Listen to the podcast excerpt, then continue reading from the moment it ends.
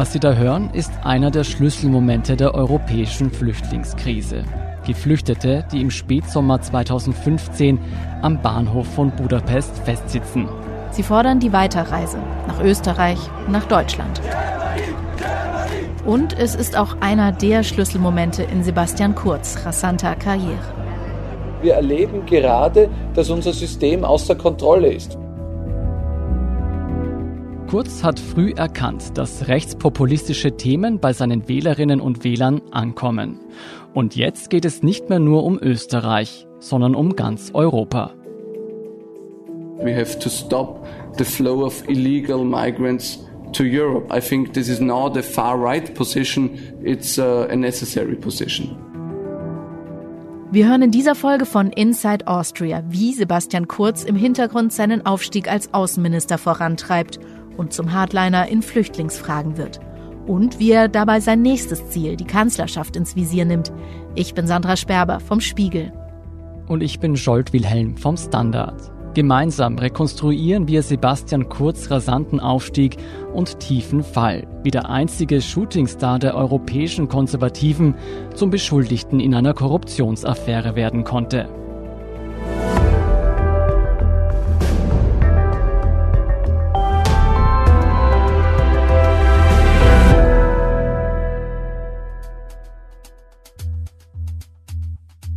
Österreichs Außenminister Sebastian Kurz. At the age of 27, rising star of Austrian politics. Ist der Hoffnungsträger der Konservativen in Österreich. Sebastian Kurz has been appointed foreign minister. Sebastian Kurz im Rampenlicht und das erstmals international.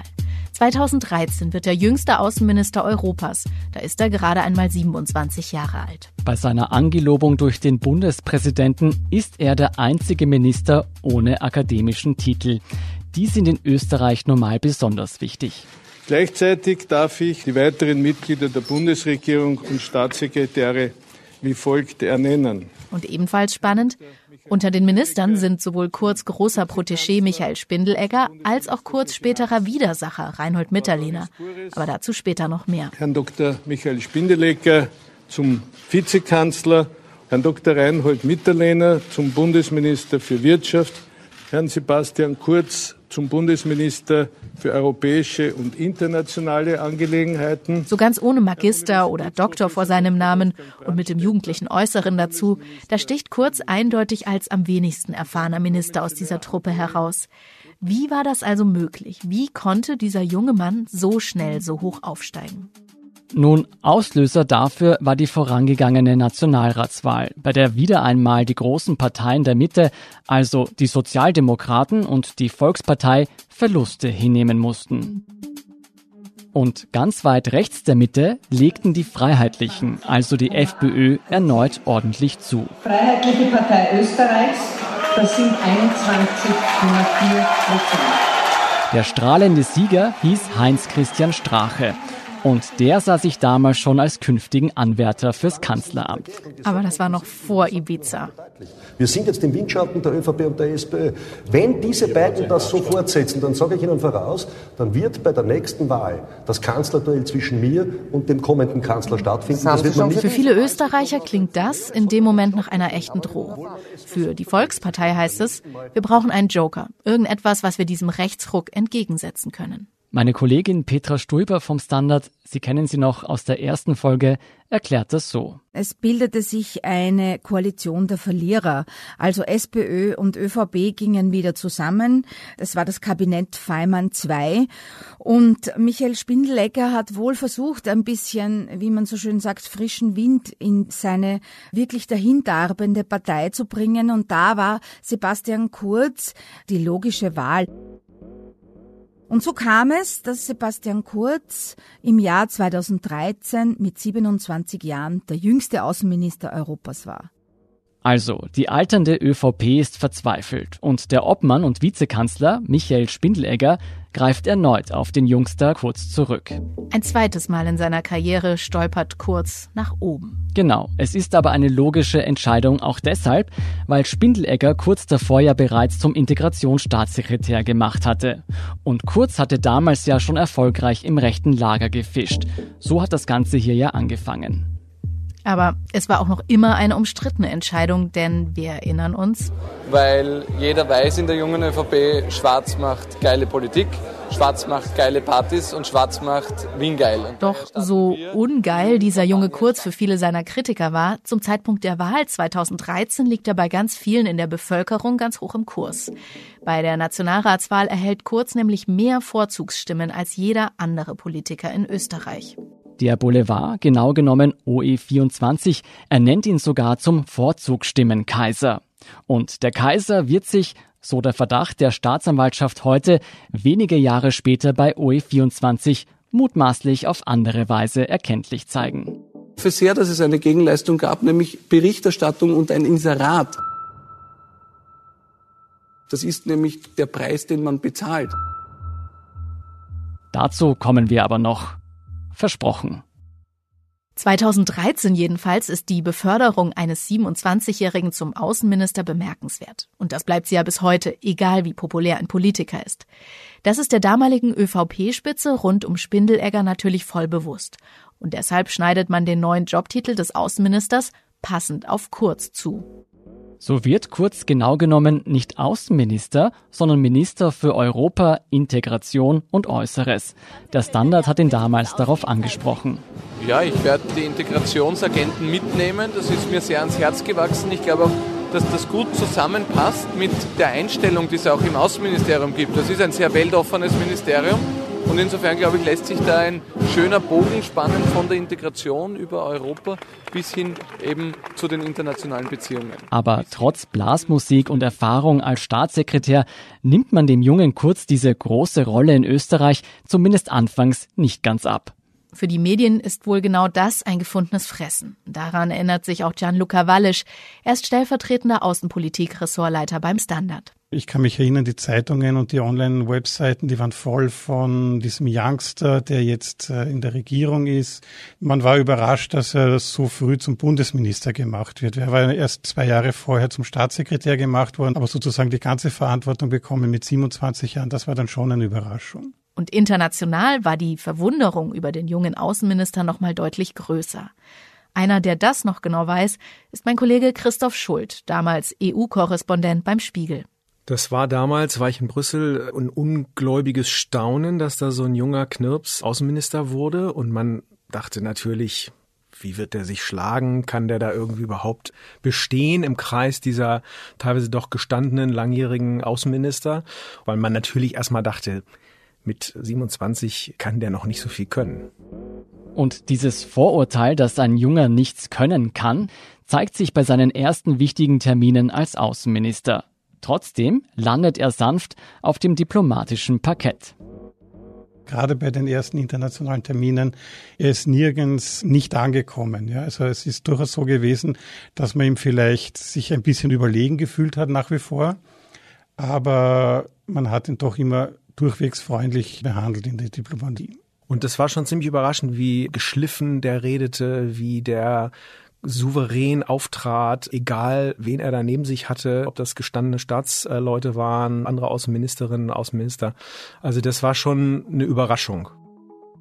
Vielleicht hat er mit diesen Auftritten auch den ein oder anderen geblendet. Wie er sich als junger, ambitionierter Minister zu geben hat, das scheint Kurz jedenfalls von Anfang an zu wissen. Er hat keine Unsicherheit gezeigt. Er hat sich dort sehr geschmeidig bewegt. Er war freundlich. Er hat mit allen gesprochen. Man hat ihm auch zugehört, weil das mal so eine erfrischende Erscheinung war. Ein junger, hübscher, durchaus bürgerlicher, freundlicher Mensch mit Manieren und davon überzeugt, dass er zu höheren Berufen ist. Und er ist nicht nur total überzeugt von sich, sondern nimmt auch gerne konträre Standpunkte ein. Rechte Standpunkte. Seine innenpolitische Agenda, die er als Integrationsstaatssekretär in den Jahren zuvor entwickelt hat, setzt er als Außenminister fort. Er hat von Anfang an schon ein bisschen Aufsehen erregt, weil er oft anderer Meinung war als die Großen in der EU, als Angela Merkel zum Beispiel. Ja, also er hat von Anfang an eigentlich diesen Kurs, wir müssen es machen wie die FPÖ bei den Ausländern, nur moderner und freundlicher, das hat er von Anfang an verfolgt.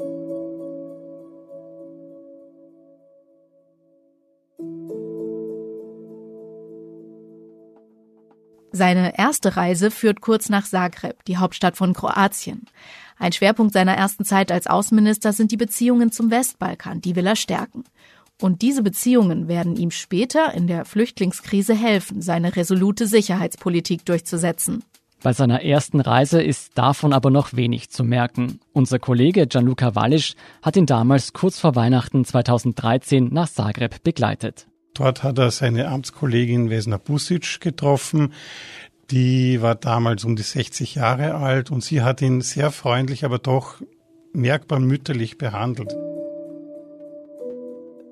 Das war ein bisschen eine eigenartige Situation, weil das sehr harmonisch vorweihnachtlich war. Die Pressekonferenz war vor einem beleuchteten, geschmückten Weihnachtsbaum. Und man hat aber schon gesehen, dass der Sebastian Kurz durchaus in der Rolle des Juniors war, obwohl Österreich in der EU war und Kroatien damals im engeren Orbit der EU sich bewegt hat. Also ich habe eine ganz klare Meinung dazu. Kurz bleibt er also in der Rolle des respektvollen Jungspuns, aber er zeigt eine Qualität, die ihm Wegbegleiter in den Anfangsjahren öfter zuschreiben. Er hört zu, will wissen, wie er ankommt, will sich weiterentwickeln. Das war auch seine Signatur von ihm in der ersten Zeit, dass er unmittelbar nachher zu uns Journalisten gekommen ist und gefragt hat, hat eh alles gut funktioniert, wie habe ich mich geschlagen, ja. Dass er sehr viel mit den Journalisten geredet hat, sich äh, ihre Meinungen zu Themen angehört hat, um daraus dann seine eigenen Schlüsse zu ziehen. Das hat sich dann mit der Zeit natürlich ein bisschen gewandelt, aber am Anfang hat er sich extrem lern- und wissbegierig gezeigt. Sebastian Kurz will gefallen, holt sich Feedback von den Medien. Und das ist ganz entscheidend, wie wir heute wissen. Wie er sich inszeniert, was er wo sagt, dahinter steckt viel Arbeit. Und es ist kein Zufall, dass eine von Kurz nächsten großen Reisen im Frühjahr 2015 ausgerechnet ins Silicon Valley führt, also ins Mekka der sozialen Medien. Zuerst nach New York, aber nach nur einem halben Tag bei der UNO, nach einer kurzen Rede, ist es gleich weitergegangen und wir sind nach San Francisco geflogen. Und dort sind wir dann mehrere Tage geblieben, um Silicon Valley zu erforschen und dort Kontakte zu pflegen. Sebastian Kurz begründet diese Reise nachträglich in einem Werbespot für die Initiative Open Austria. Und wir haben erlebt, dass die Kooperation zwischen den österreichischen Start-up-Unternehmen und äh, Gleichgesinnten dort von massivem Vorteil für Österreich und für die österreichische Wirtschaft sein kann. Unsere Kollegen sind damals aber zunächst genauso verwundert wie all die anderen Journalisten, die bei dieser Reise dabei sind. Was macht ein Außenminister im Silicon Valley? Allgemeine Verwunderung, bis man im Nachhinein realisiert, dass es um mehr geht als um Wirtschaftshilfe. Kurz ist auf einer Recherchereise.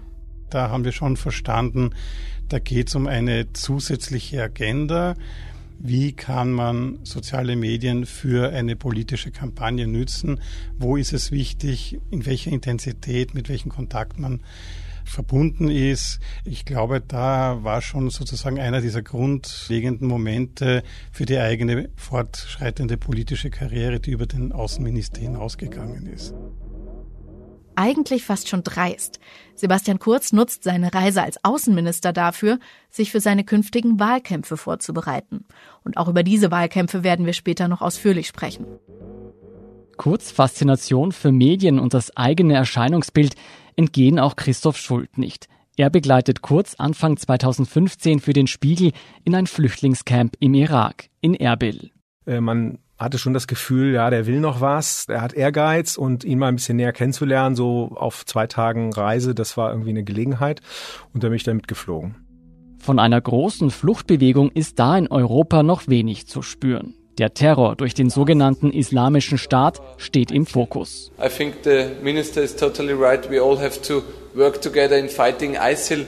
As long as they exist, they will be successful in kidnapping people and they will be successful in killing. Ihm ging es vor allen Dingen erstmal um die Bilder. Äh, Kurz ist ja jemand, der sehr viel in PR und in Bildern gedacht hat und ich erinnere mich noch sehr genau, wie er da durch das Flüchtlingslager gegangen ist und muss man sagen, auch sehr zugewandt zu den Leuten geredet hat und auch in einzelne Behausungen da reingegangen ist, in ein Zelt rein, sich zu einer Familie gesetzt hat, mit den Kindern dort geredet hat, weil ich glaube, er hatte da sehr stark die Bilder im Blick, dass er sich kümmert und dass er sozusagen als Außenminister unterwegs ist. Kurz will gesehen werden, staatsmännisch und empathisch. Gleichzeitig spricht er damals schon weniger über das Leid der Menschen auf der Flucht als über die Gefahren, die von dieser Fluchtbewegung ausgehen könnten. Ein wichtiges Thema für ihn war auf jeden Fall diese ganze Frage der Foreign Fighters und der Infiltration in europäischen Staaten durch mögliche IS-Kämpfer. Also diese ganze Frage, die hatte er schon auf dem Schirm. Wir haben ja dann auch leidvoll gesehen, dass das leider tatsächlich auch dazu geführt hat, dass IS-Terroristen Anschläge begangen haben später. Er hat das Problem gesehen, dass unter den Flüchtlingen, das hat er immer betont, dass unter den Flüchtlingen eben nicht nur Leute sind, die vor irgendetwas flüchten, sondern dass da möglicherweise auch böse Leute drunter sind, die in Europa Anschläge gehen wollen.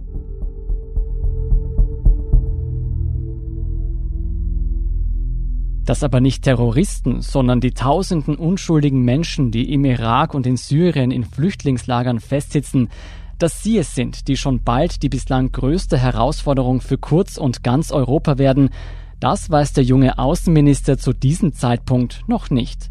Zumindest spricht er nicht darüber. Doch in wenigen Monaten wird man in Europa über nichts anderes mehr sprechen. Und dann? Dann schlägt die Stunde des Sebastian Kurz.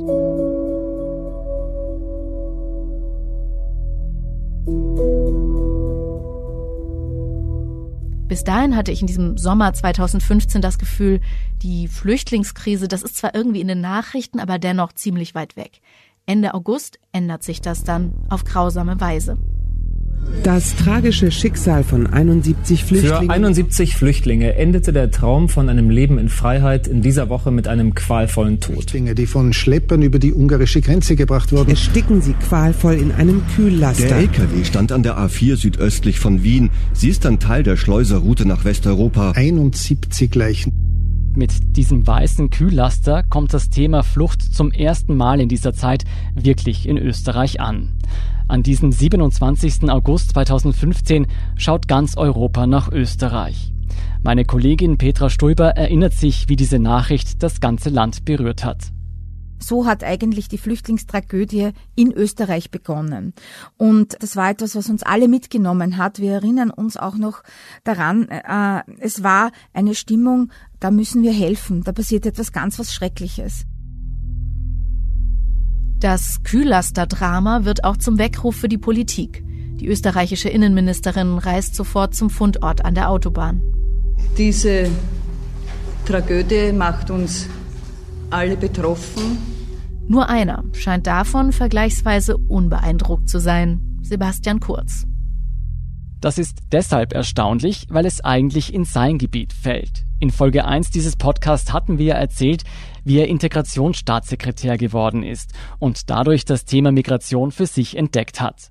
Und inzwischen ist er nicht nur Außenminister, sondern auch Bundesminister für Integration. Ich habe ihn nicht erlebt, dass er vielleicht etwas wie Betroffenheit gezeigt hätte. Ich kann mich zum Beispiel im August 2015 gar nicht erinnern, dass in irgendeiner Form aufgetreten wäre, als damals die Flüchtlingstragödie von Bahndorf war. Dort war nur die Innenministerin, der äh, Integrations- und Außenminister, den das wohl auch etwas angegangen wäre. Also der ist dort nicht hingefahren, der hat sich dort nicht blicken lassen. Doch schon wenige Tage später kommt die nächste Krise, die Europas Entscheider herausfordert und die Kurz nicht ignorieren kann. Diesmal in Ungarn. Tausende Geflüchtete sitzen am Bahnhof von Budapest fest.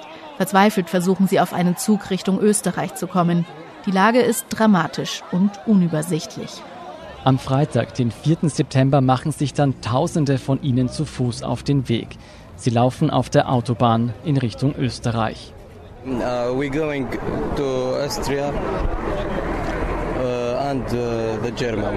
Damals ist die große Frage, ob die ungarischen Behörden eingreifen werden, die Flüchtlinge gewaltsam aufhalten. Panik könnte ausbrechen, es könnte Tote geben.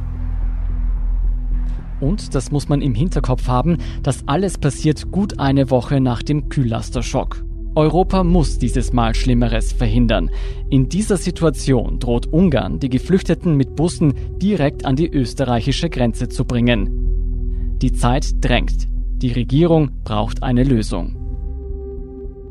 Ich erinnere mich noch, wie an diesem Wochenende sich die Lage verschärfte. Mein Kollege Christoph Schuld war damals als EU-Korrespondent für den Spiegel unterwegs zu einem Treffen der europäischen Außenminister in Luxemburg. An dem entscheidenden Wochenende, das war das erste Septemberwochenende 2015, gab es einen Außenministerrat und da war Steinmeier, damalige deutsche Außenminister und äh, Sebastian Kurz als österreichischer Außenminister auch zugegen. An dem Samstagmorgen ähm, gab es einen kleinen Hintergrund mit Kurz, an den ich mich erinnere, wo er tatsächlich erzählt hat, wie die Kommunikation in der Nacht war. Also wie er dann sozusagen einen Anruf bekam aus Österreich, äh, wie er dann Steinmeier gesucht hat, wie Steinmeier dann wiederum mit der Merkel telefoniert hat. Es ist eine hektische Nacht für die Regierungschefs und ihre Außenminister. Ungarn macht weiter Druck. Am Ende entscheiden sich die deutsche Bundeskanzlerin Angela Merkel und ihr österreichischer Kollege Werner Feimann, die Flüchtlinge an Ungarns Grenze zu Österreich durchzulassen. Deutschland sichert zu, viele von ihnen aufzunehmen. Sebastian Kurz formuliert mit den deutschen und ungarischen Außenministerkollegen die entscheidende Erklärung, die schließlich mitten in der Nacht veröffentlicht wird. Am Morgen danach tritt er vor die Kameras. Der gestrige Abend, der Gott sei Dank äh, sehr menschlich gelöst worden werden konnte, muss uns schon auch die Augen öffnen, wie verfahren die Situation in Europa mittlerweile ist, wie dramatisch die Situation ist. Die Geflüchteten dürfen ins Land. Und Sebastian Kurz trägt diese Entscheidung des sozialdemokratischen Kanzlers Feimann erstmal mit. Doch zufrieden ist er mit der europäischen Lösung nicht das regt mich schon auf, gebe ich ehrlich zu, warum wir in dieser Krise so langsam agieren. Kurz war noch nicht, glaube ich, entschieden, äh, wo er da genau stehen sollte. Als Außenminister hat er sich da so ein bisschen als Macher auch äh, stilisiert. Ich habe das jetzt irgendwie mitgeregelt mit dem Frank-Walter Steinmeier und so weiter. Aber ich glaube, da waren die ersten Ansätze, dass er sich von dieser Aktion abgesetzt hat. Also, vor den Kameras gibt er den Macher. Aber er lädt auch eine Gruppe Europakorrespondenten zu einem vertraulichen Gespräch, bei dem klar wird, Kurz widersetzt sich dem Koalitionspartner SPÖ zwar nicht öffentlich, aber eigentlich würde er gerne eine härtere Linie fahren. Das war natürlich ein Hintergrundgespräch, insofern müssen wir ein bisschen vorsichtig sein, aber man kann schon sagen, dass er da zum ersten Mal angedeutet hat, dass er eine andere Position hat, also dass er diese Nicht-Grenzschließung, dass er die als eine absolut einmalige Ausnahme ähm, gesehen hat und dass er formuliert hat, man müsse aufpassen, dass man da jetzt nicht die Büchse der Pandora öffnet. Oder übersetzt, dass die Entscheidung, die Migranten ins Land zu lassen, wie eine Einladung wirkt. Also, dass sich dadurch immer mehr Geflüchtete auf den Weg in Richtung Österreich machen. Schon wenige Wochen danach wird Sebastian Kurz solche Bedenken auch öffentlich äußern. Doch erstmal ist Willkommenskultur angesagt. In Österreich werden, wie in Deutschland auch, die Ankömmlinge aus Ungarn euphorisch begrüßt.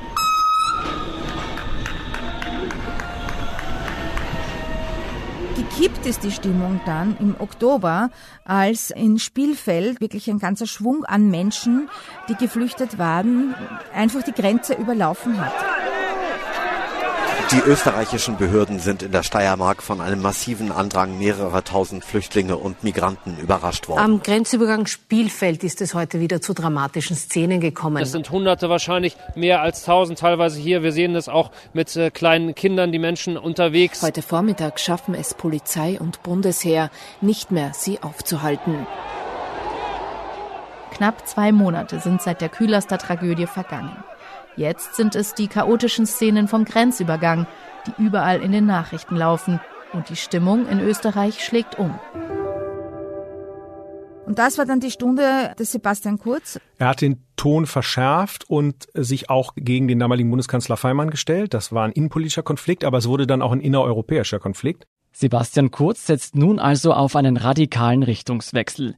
Er will verhindern, dass täglich tausende Geflüchtete weitgehend unkontrolliert nach Österreich einreisen und er will dabei die europäischen Nachbarn in die Pflicht nehmen.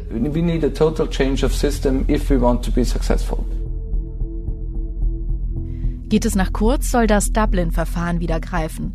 Das heißt, dass Flüchtlinge in dem Land registriert werden, in dem sie erstmals die EU betreten. Dort sollen sie auch ihr Asylverfahren durchlaufen.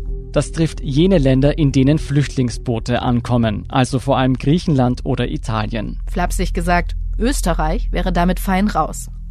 Mit diesem Vorschlag macht sich Kurz nicht nur in Europa mächtige Gegner. Der junge Außenminister rebelliert auch gegen seinen eigenen Regierungschef. Der damalige SPÖ-Regierungschef Werner Feimann hat da ein bisschen eine andere Herangehensweise gehabt. Feimann und die SPÖ waren da eher so auf der Seite, okay, wir helfen ihnen durch Österreich durchzureisen. Und es war eigentlich klar, diese Leute werden wahrscheinlich weitergehen nach Deutschland. Und es war immer die Frage, schließt Deutschland irgendwann die Grenzen oder nicht? Doch Sebastian Kurz will nicht einfach abwarten, was Deutschland macht. Denn im Falle einer deutschen Grenzschließung würden sich die Migranten in Österreich sammeln. Auch im Herbst passieren jeden Tag noch immer einige tausend die Grenzen von Österreich und Deutschland. Kurz verschärft den Kurs, selbst wenn das den Koalitionsfrieden gefährdet. Er spricht öffentlich über Grenzschließungen in Europa. Er hat damals in verschiedenen Interviews gesagt, wir müssen damit rechnen, dass es hässliche Bilder gibt. Es wird hässliche Bilder geben. Flüchtlinge, die im Schlamm liegen. Flüchtlinge, die an der Grenze niedergetreten werden. Und er hat das mit einer großen Klarheit einer großen Ruhe gesagt und er hat damit impliziert, ja, aber damit müssen wir leben und er hat damit sozusagen auch geframed die Festung Europa, die es ja dann auch geworden ist.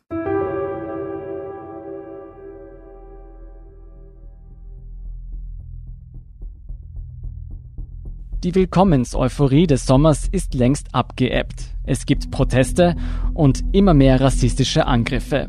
Rückblickend scheint Kurz aber damals zu merken, dass er mit seinem scharfen Kurs die Öffentlichkeit in Österreich hinter sich hat. Ob das politisches Kalkül ist oder echte Überzeugung, das bleibt zu diesem Zeitpunkt offen. Und dann wieder so ein Moment, der alles verändert. Die Silvesternacht 2015 in Köln. Hunderte Frauen haben Anzeige erstattet wegen sexueller Delikte in der Silvesternacht in Köln. Tatverdächtig sind vor allem junge Nordafrikaner. Es wird geklaut, der Rechtsstaat verhöhnt und vor allem Gewalt ausgeübt. Ich hatte wirklich Todesangst zwischendurch. Wendepunkt Silvesternacht. Sind Flüchtlinge noch willkommen? Fragezeichen. Als diese Geschichte dann durchgesickert ist, war die Stimmung gegenüber Flüchtlingen in Europa plötzlich eine ganz andere. Nach einer anfänglichen Welle der Hilfsbereitschaft in Europa war es dann schon so, dass sich das Gefühl breit gemacht hat, oh mein Gott, was ist, wenn die alle hier bleiben? Was passiert? Wie können wir die alle integrieren? Wollen sich die überhaupt integrieren? Und die Problematik war schon die, dass man irgendwie gesehen hat, das kann so nicht weitergehen. Wir haben im letzten Jahr 90.000 Menschen aufgenommen, eine extrem hohe Zahl.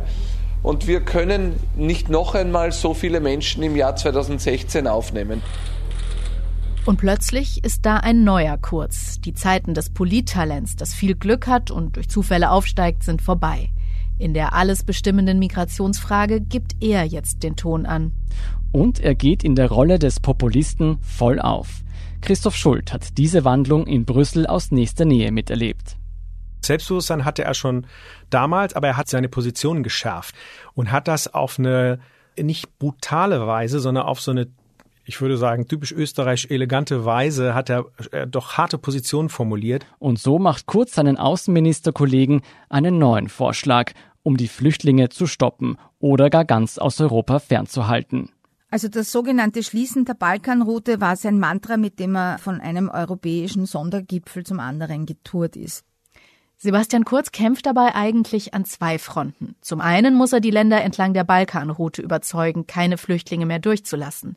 Er reist dafür persönlich, zum Beispiel nach Mazedonien, in den Kosovo und nach Serbien. Ich freue mich sehr, wenn wir hier mit äh, Kroatien, mit Slowenien, mit Serbien, mit Mazedonien zusammenarbeiten können, um gemeinsam den Zustrom an Flüchtlingen zu reduzieren. Zum anderen kämpft er gegen den Widerstand von mitteleuropäischen Staaten, allen voran Deutschland.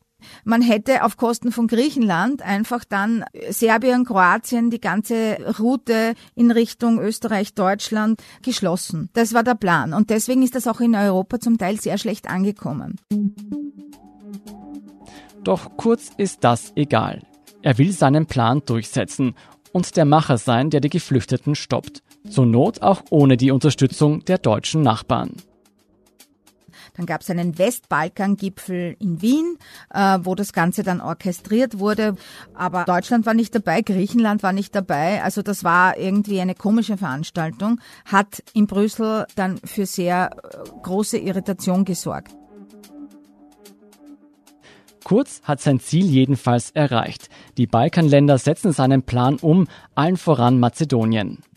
Und so bekommt Kurz seine, Zitat, hässlichen Bilder, die er ja prophezeit hatte, wenn Europa sich abschottet.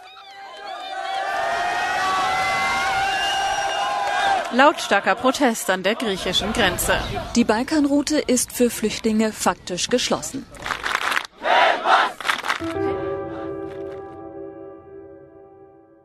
Die Balkanroute ist geschlossen. Kurz hat sich mit Ungarn und den Staaten des Westbalkans verbündet und sich so gegen den Kurs der Europäischen Union gestellt. Die Lösung der großen Migrationskrise war diese öffentlichkeitswirksame Schließung der Balkanroute natürlich nicht. Innenpolitisch gesehen ist es aber trotzdem der Erfolg, den sich Kurz erhofft hatte. Für ihn persönlich hat es großartig funktioniert. Denn sein persönliches Framing als junger, konservativer, modern wirkender Politiker, der aber Härte in der Flüchtlingspolitik zeigt, hat, wie sich dann später herausstellen sollte, bei den österreichischen Wählerinnen und Wählern hervorragend funktioniert. Viele Wähler und Wählerinnen werden später glauben, dass Kurz der Mann war in der Flüchtlingskrise, der wusste, was zu tun war. Und er nutzt dieses Bild vom Hardliner ganz bewusst, nicht nur um sich selbst in Szene zu setzen. Kurz hat den Eindruck erweckt, er weiß, wie es geht. Und das war ein Spaltbild in der Koalition. Und er hat intern immer diesen Hardliner-Kurs gefahren, der realpolitisch aber nicht durchsetzbar war. Und mit der Lena Feimann, dieses Duo, hat nicht mehr so gut ausgesehen. Die haben schon selber auch genug dafür getan, dass sie jetzt nicht besondere Bella Figura gemacht haben. Aber dennoch, er hat das sehr wohl für seine Zwecke benutzt. Mit diesem Framing als starker Mann bringt sich Kurz 2016 in Stellung für mehr. Er will nicht mehr nur Außenminister sein, sondern Kanzler werden. Dafür muss sich Kurz in der Volkspartei aber erst gegen den neuen Parteichef Reinhold Mitterlehner behaupten. Und bei den Sozialdemokraten, da wartet mittlerweile statt Feimann der Strahlemann Christian Kern. Kollege Gianluca Wallisch erinnert sich. Der war natürlich der Fresh Prince in der österreichischen Politik damals. Und ich bin sicher, dass es dem Sebastian Kurz gehörig gegen den Strich gegangen ist, weil er natürlich seine eigene Karriere auch schon längerfristig mit einem größeren Horizont vorbereitet hat. Kern aber schlägt Kurz mit dessen eigenen Waffen, ist als ehemaliger Konzernchef ein Profi in Sachen Marketing. Kern inszeniert sich als Retter der Arbeiterschaft, der normalen Menschen und positioniert sich damit gegen die traditionell wirtschaftsnahe ÖVP. Landet Österreichs Erfolg bei Ihnen auf Ihrem Lohnzettel? Nein. Das muss sich ändern. Ich liebe dieses Land. Und ich bin stolz darauf, Teil seiner Erfolgsgeschichte zu sein. Was Kern damals vielleicht erahnt, aber noch nicht mit Sicherheit wissen kann, Kurz hat seinen Masterplan bereits ausgeheckt. Das Thema Migration gibt ihm auch nach dem Höhepunkt der Flüchtlingskrise den Zündstoff, den er braucht, um die Koalition platzen zu lassen. Und Kurz hat nicht nur den richtigen Zündstoff für Neuwahlen, er geht da bereits mit seinem Plan, selbst Kanzler zu werden, zu den ganz Mächtigen in Österreich. Und als sozusagen die zwei Komponenten zusammenkamen, ich kann einen Wahlkampf machen, ich werde unterstützt mit viel Geld und auf der anderen Seite die Wählerinnen und Wähler, die sagen, okay, der ist streng gegen Flüchtlinge, den kann ich wählen, weil er nicht so grauslich ist wie die FPÖ. Als diese zwei Komponenten zusammengekommen sind, hat er gewusst, er kann das Kanzleramt gewinnen. Mit dieser Gewissheit wird Kurz handstreichartig die ÖVP übernehmen, die Partei türkis umfärben und sich als Erneuerer inszenieren. Er arbeitet an der Krönung des System Kurz, ein System der Loyalität und Abgründe. Dafür sprengt er sogar die Regierungskoalition. Aber das hören Sie dann in der nächsten Folge von Inside Austria. Wie immer auf allen gängigen Podcast-Plattformen auf derstandard.at und auf spiegel.de. Außerdem können unsere Hörerinnen und Hörer jetzt 50% sparen und für 30 Euro drei Monate lang das Angebot von Spiegel Plus testen. Alle Infos dazu finden Sie auf spiegel.de slash der Standard mit dem Rabattcode Standard. Alle Links und Infos dazu stehen auch in den Shownotes dieser Folge. Danke fürs Zuhören und allen, die an diesem Podcast mitwirken. Hinter den Kulissen waren das bei dieser Folge vor allem Robert Hausburg, Ole Reismann und Nelly Ritz. Vielen Dank. Unsere Musik kommt von Audio Boutique. Ich bin Sandra Sperber. Ich bin Scholt Wilhelm. Und wir sagen Tschüss und Baba.